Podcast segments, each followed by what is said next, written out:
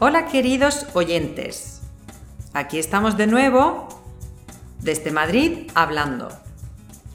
En este episodio os queremos contar cómo se saluda la gente en España. Y es por eso que hablaremos sobre los saludos con besos. Algo que en estos tiempos de corona echamos mucho de menos. Os vamos a contar cómo son estos saludos, cuándo se dan y a quién se da. No hablamos de besos de pareja, hablamos de besos que nos damos como saludo diariamente. En Suecia es común saludarse con un apretón de mano, una palmada en el hombro o un abrazo. Pero en España, en cambio, es normal dar dos besos como saludo pero hay algunas reglas sobre estos besos que es bueno saber. Cuando un hombre y una mujer se saludan, normalmente se dan dos besos. Y lo mismo sucede cuando dos mujeres lo hacen. En cambio, es más raro ver a dos hombres saludarse de esta forma. A excepción si los hombres se conocen bien o si pertenecen a la misma familia.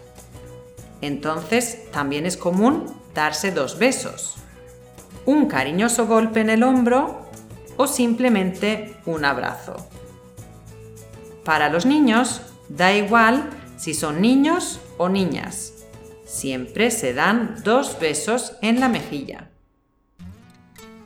El mundo del negocio es más formal, donde se saluda dándose la mano, sean hombres o mujeres, aunque también hay excepciones.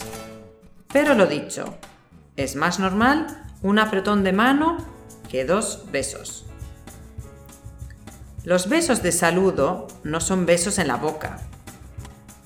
Cuando dos personas se saludan, se rozan las mejillas uno no besa directamente en la mejilla, sino que los besos se dan más bien en el aire.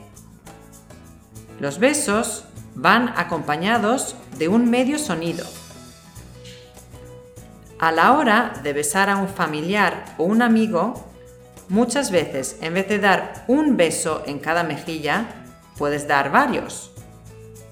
El beso así es más natural y más cariñoso.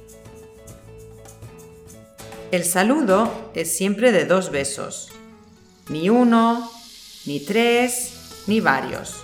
Siempre son dos besos. En otros países la cantidad de besos puede variar, pero en España siempre se dan solo dos.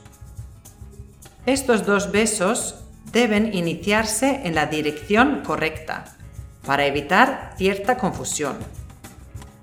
La regla dice que siempre se debe comenzar por el lado izquierdo. Si no empiezas el beso por el lado izquierdo, puede llevarte a dicha confusión.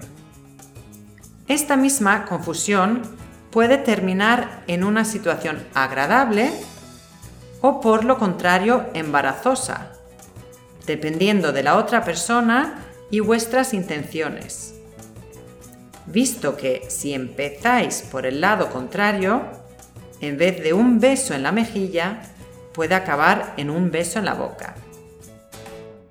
Entonces, esto era todo por hoy y esperamos que cuando vengáis a España os podáis saludar como hacen los españoles. Gracias por escucharnos y hasta pronto.